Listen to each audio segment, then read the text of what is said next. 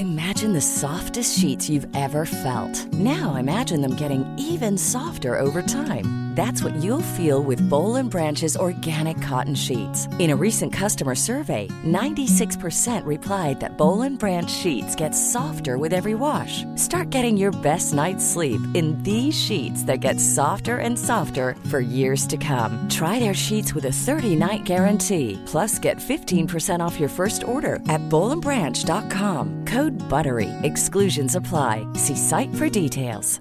This Mother's Day, celebrate the extraordinary women in your life with a heartfelt gift from Blue Nile. Whether it's for your mom, a mother figure, or yourself as a mom, find that perfect piece to express your love and appreciation. Explore Blue Nile's exquisite pearls and mesmerizing gemstones that she's sure to love. Enjoy fast shipping options like guaranteed free shipping and returns. Make this Mother's Day unforgettable with a piece from Blue Nile. Right now, get up to 50% off at BlueNile.com. That's BlueNile.com. Millions of people have lost weight with personalized plans from Noom, like Evan, who can't stand salads and still lost 50 pounds. Salads, generally, for most people, are the easy button, right? For me, that wasn't an option. I never really was a salad guy. That's just not who I am. But Noom worked for me. Get your personalized plan today at Noom.com. Real Noom user compensated to provide their story. In four weeks, the typical Noom user can expect to lose one to two pounds per week. Individual results may vary. Bienvenue sur le podcast qui vous donne de l'empowerment. Si vous êtes ici, ce n'est absolument pas par hasard. Je suis Laurita et ma mission est de vous guider vers une vie plus consciente, plus alignée et plus harmonieuse. Je vous diffuse chaque jour de l'inspiration et partage mes réflexions pour vous permettre d'incarner la personne que vous méritez d'être. Si ce podcast vous plaît, je vous invite à le partager, à le noter avec la note qui vous semble la plus juste et à vous abonner pour ne rien louper.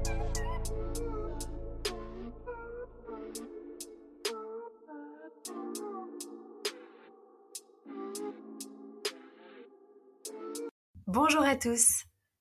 Ce nouvel épisode va traiter d'un sujet tabou en France. Il s'agit de l'argent. Il peut être dérangeant pour certains, mais vous inquiétez pas, il va être court.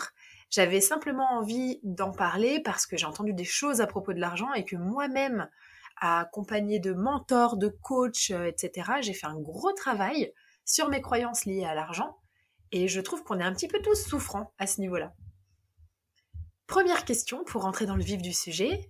À partir de combien d'euros par mois dans votre poche considérez-vous être riche? C'est une réflexion euh, introspective euh, qui, à mon sens, est très intéressante. Et quand on demande ça aux gens autour de nous, on se rend compte qu'on n'a jamais la même réponse. La deuxième question, pour se mettre en jambe, ce serait quel serait le montant idéal qu'il vous faut par mois pour atteindre vos objectifs? À partir de là, gardez bien ces chiffres en tête pour tout ce que je vais vous dire par la suite. Et ceux qui me disent mes objectifs ne sont pas liés à l'argent, je pense que vous êtes dans une forme de déni. Pas forcément lié à l'argent, certes, mais si aujourd'hui je vous donne une grande quantité d'argent, forcément vous allez vous rapprocher plus rapidement de vos objectifs, quels qu'ils soient que ce soit une bonne santé par exemple, parce qu'avec de l'argent, on prend un chef cuisinier qui cuisine sainement, un coach, on paye les meilleurs chirurgiens, même parfois on peut faire des essais cliniques, on va aller se faire soigner dans les meilleurs hôpitaux, dans les meilleurs pays. Si vous avez des objectifs relationnels par exemple, c'est pareil. On va pouvoir rencontrer plus de monde, on peut vivre des expériences qui vont nous enrichir, on va fréquenter des lieux dans lesquels on pourra apprendre. Si on a plus d'argent, on va avoir aussi plus de temps pour soi et se consacrer à nos objectifs en achetant le temps des autres. Parce que par exemple, si demain vous gagnez à l'euro million, ben peut-être que vous n'allez plus faire votre ménage, plus votre nourriture, plus les courses, plus les lessives, parce que vous allez acheter le temps de quelqu'un d'autre pour le faire, ce qui libérera du temps. Petit aparté, j'ai réalisé un workshop de deux heures seulement qui s'appelle le Money Magnet, hyper accessible dans lequel on va venir travailler sur ses croyances par rapport à l'argent et pas à pas, je vous guide pour qu'à la fin du workshop, instantanément, vous ayez au moins deux sources de revenus supplémentaires. Je vous en liste plus de 40 pour lesquelles il n'y a besoin d'absolument aucune compétence parce que je crois qu'on a tous envie et besoin d'avoir plus d'argent pour faire de grandes choses et de belles choses. Donc le Money Magnet vous attend dans les notes du podcast pour faire un travail plus profond et c'est surtout un très bon investissement. J'ai pris toutes les leçons condensées de tous mes apprentissages des dernières années, des enseignements que j'ai euh, reçus de mes coachs et de mes mentors business liés à l'argent et j'ai tout condensé en un seul. Le Money Magnet, c'est la manière que j'ai utilisée moi pour avoir aujourd'hui plus de 10 sources de revenus et un salaire à 6 chiffres, et c'est possible pour tout le monde. J'ai remarqué en faisant le podcast précédent sur la vision qu'on a tous une vision un peu influencée par nos parents et notre environnement, dans lequel on a grandi, à propos de la money. Dans ce podcast, je vais donc vous partager des réflexions issues de mes conversations avec mes différents coachs et j'espère que vous pourrez me dire en commentaire ce que vous en avez pensé. Première réflexion, c'est qu'on a une vision très limitée, et pas uniquement au niveau de l'argent. C'est flagrant, on n'ose pas rêver grand pour la plupart d'entre nous.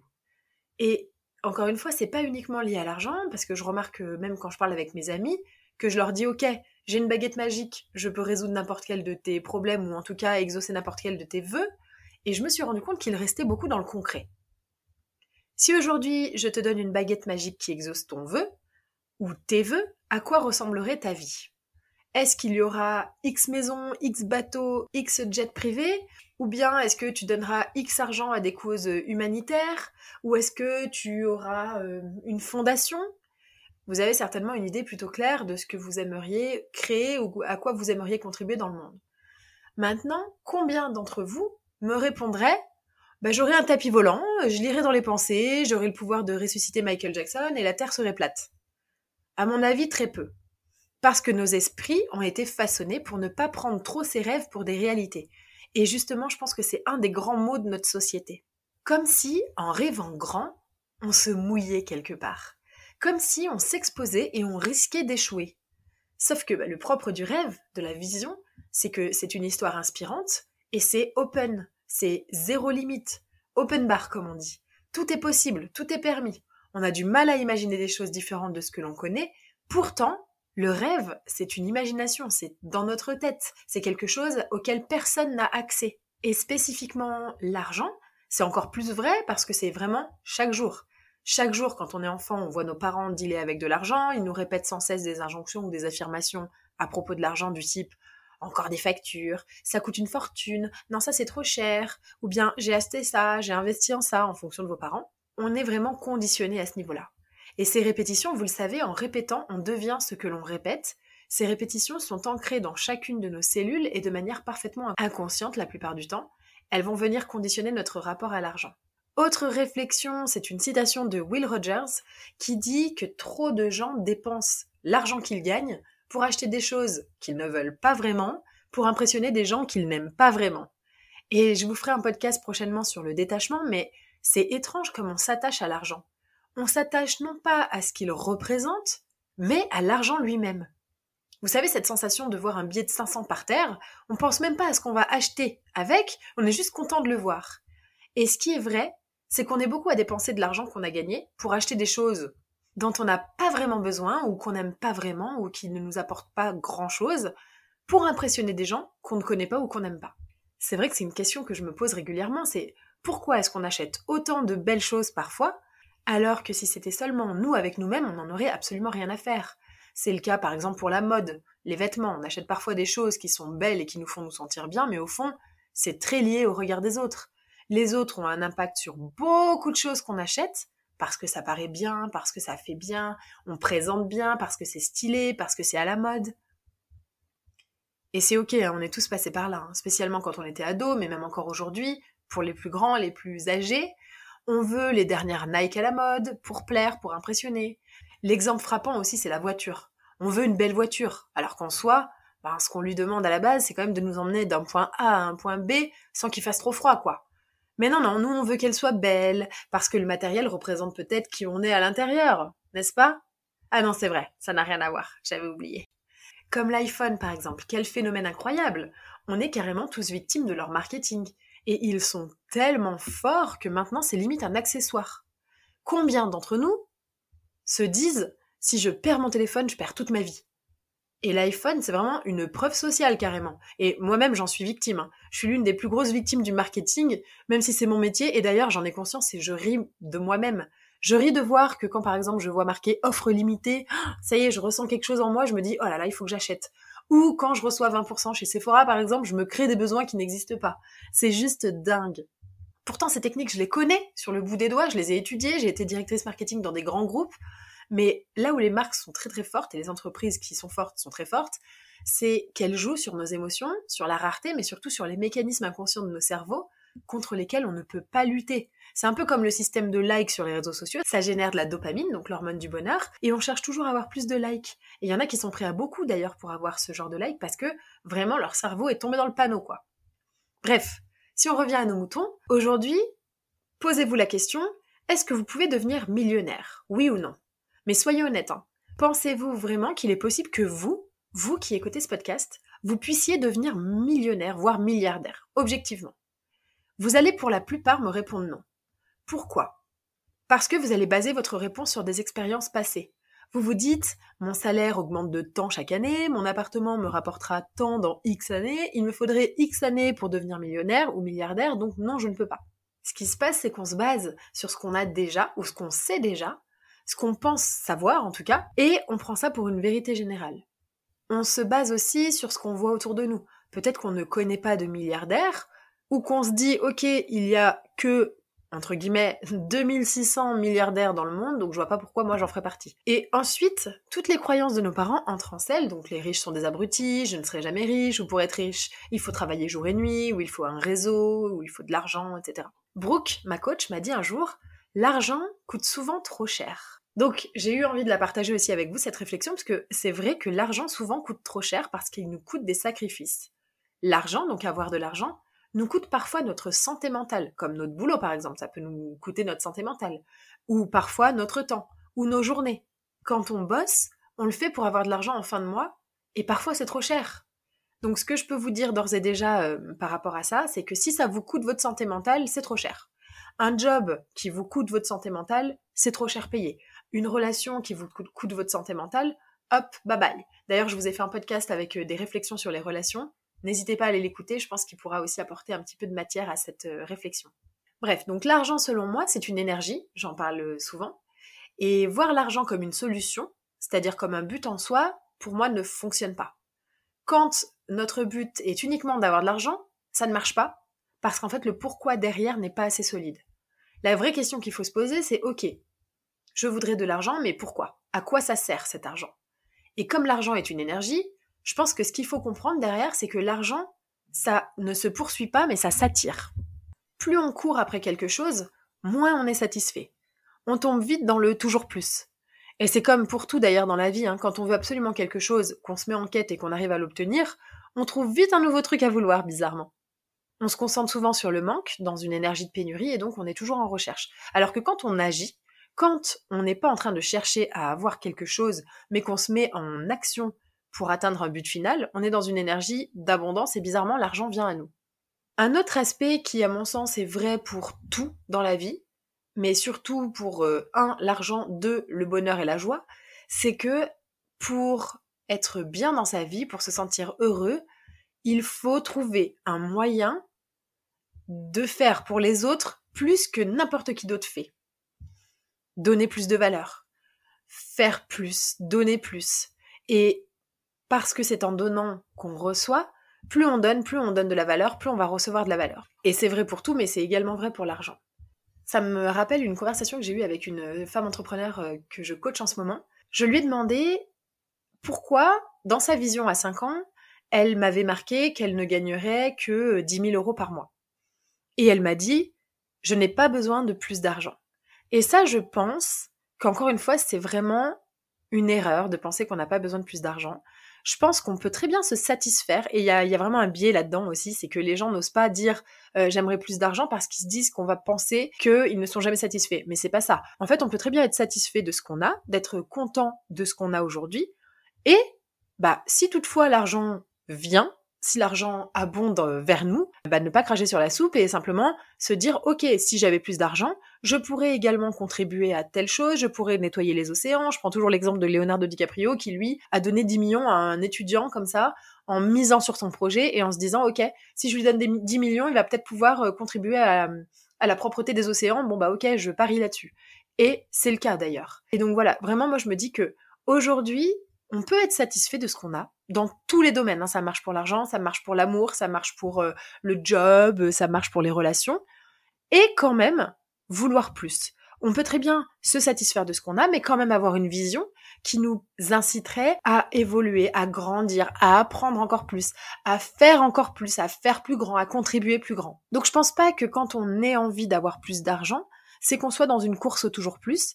Je pense que ça dépend vraiment du pourquoi qu'on met derrière. Ensuite, pareil, je pose ça là, mais ce n'est pas votre salaire qui vous rend riche, c'est comment vous allez le dépenser. Et c'est vrai, c'est comment vous allez investir votre argent.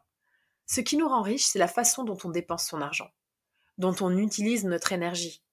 Ce qui fait la richesse de notre vie, c'est la façon dont on utilise notre énergie journalière pour faire ou vivre ou être des choses. Et c'est pareil avec tout. On peut avoir un très gros salaire, mais beaucoup de frais. Donc là, petit problème de classe de cinquième, mon ami vient de signer un CDI à plus de 300 000 euros par an. Est-il riche? Vous avez trois heures. Évidemment, vous l'avez compris, nous n'avons pas d'informations suffisantes pour répondre à cette question.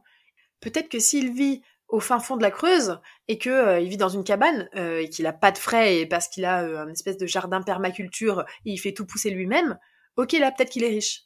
Et encore. Par contre, s'il vit en plein centre de San Francisco dans une grande maison et que il a des trajets en avion à se payer tout le temps, qu'il a une assurance à payer, etc., peut-être qu'il n'est pas si riche que ça.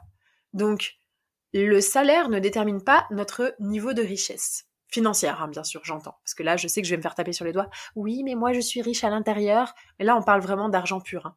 Ça va dépendre de comment il dépense son argent, donc. Et est-ce qu'il a un prêt? Est-ce qu'il a des prêts? Est-ce qu'il vit dans une ville hors de prix Dans un appartement hors de prix? Est-ce qu'il doit payer quatre crèches différentes euh, dans une ville hors de prix pour ses quadruplés?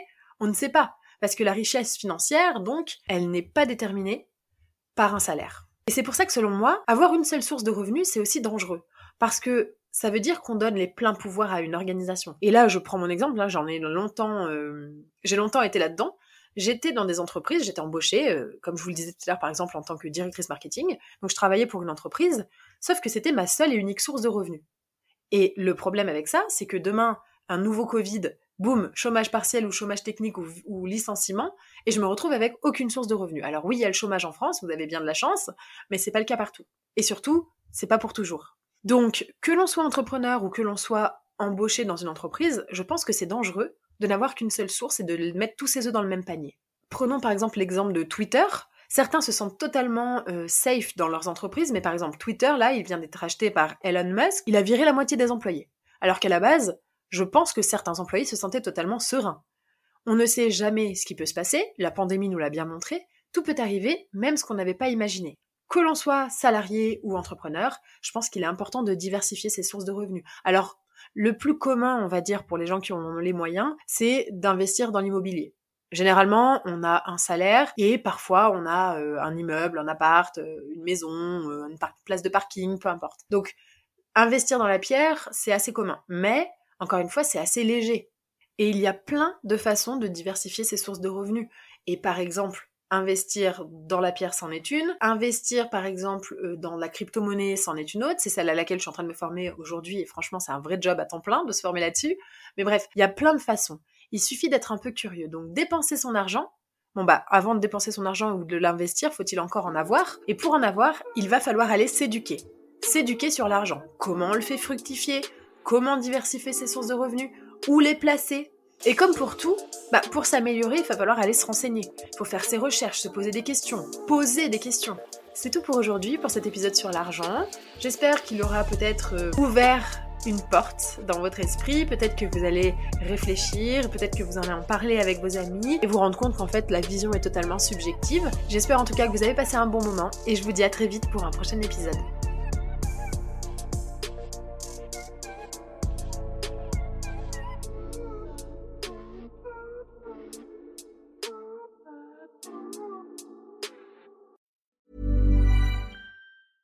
Planning for your next trip? Elevate your travel style with Quince. Quince has all the jet setting essentials you'll want for your next getaway, like European linen, premium luggage options, buttery soft Italian leather bags, and so much more. And is all priced at 50 to 80% less than similar brands. Plus, Quince only works with factories that use safe and ethical manufacturing practices. Pack your bags with high-quality essentials you'll be wearing for vacations to come with Quince. Go to quince.com slash pack for free shipping and 365-day returns. Mom deserves the best, and there's no better place to shop for Mother's Day than Whole Foods Market. They're your destination for unbeatable savings, from premium gifts to show-stopping flowers and irresistible desserts. Start by saving 33% with Prime on all body care and candles. Then get a 15-stem bunch of tulips for just $9.99 each with Prime. Round out Mom's menu with festive rosé, irresistible berry chantilly cake, and more special treats. Come celebrate Mother's Day at Whole Foods Market. Planning for your next trip? Elevate your travel style with Quince. Quince has all the jet setting essentials you'll want for your next getaway, like European linen, premium luggage options, buttery soft Italian leather bags, and so much more. And is all priced at 50 to 80% less than similar brands. Plus, Quince only works with factories that use safe and ethical manufacturing practices. Pack your bags with high-quality essentials you'll be wearing for vacations to come with Quince. Go to quince.com/pack for free shipping and 365-day returns.